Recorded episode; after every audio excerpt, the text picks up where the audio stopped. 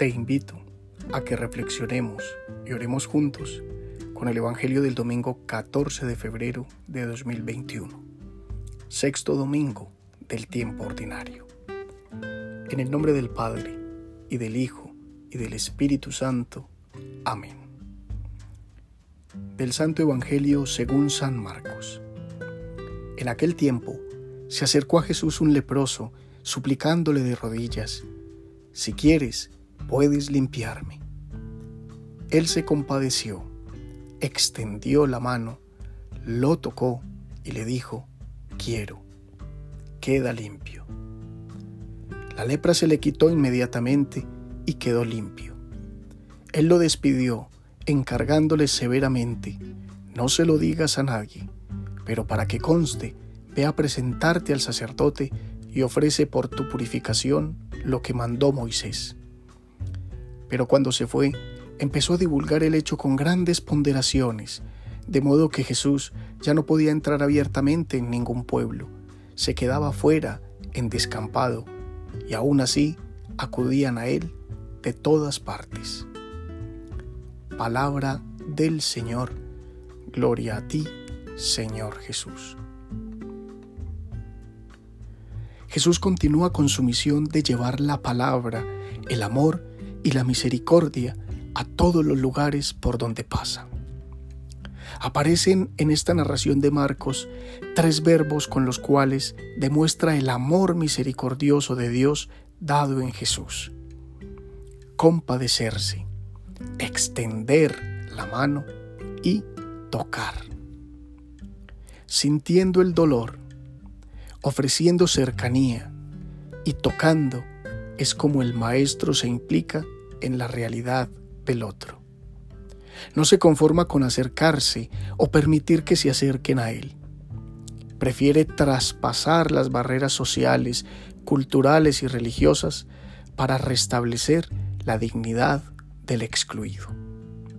Sabemos sobre la rigurosidad de la ley mosaica en lo que se refiere a los leprosos, cómo debían apartarse de su pueblo y familia. Todo aquel que tuviese contacto con ellos era también declarado impuro. Y Jesús, portador de la misericordia del Padre, supera la frontera invisible demarcada por la ley para tocar al leproso, ese que ha sido arrancado de su hogar, de su comunidad, y lo levanta, lo libera y le restituye su dignidad de hijo de Dios. El leproso ve en el Maestro el rostro compasivo de Dios, tan diferente de los otros que lo miran con repulsión y crudeza. Esto es lo que le genera la confianza de acercarse a Él, aunque la ley se lo impida, para pedirle el anhelo más profundo de su corazón. Si quieres, puedes limpiarme. Hay algo en la actitud del leproso que no debemos dejar pasar de largo, y es que a pesar de su enfermedad, de su miseria y necesidad, no busca a toda costa ser curado, sino que primero implora la voluntad de Dios. Por eso a su deseo le precede el querer de Jesús.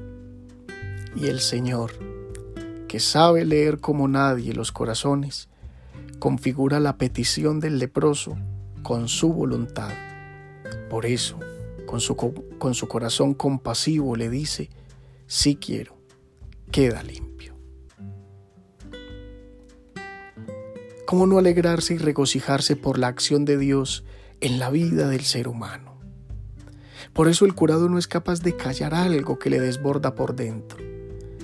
Ver ocurrir en sí mismo el milagro y haber contemplado la mirada tierna y misericordiosa de Jesús que decidió tocarlo es para él motivo de alegría, de una alegría inmensa, y no puede hacer otra cosa que comunicarla.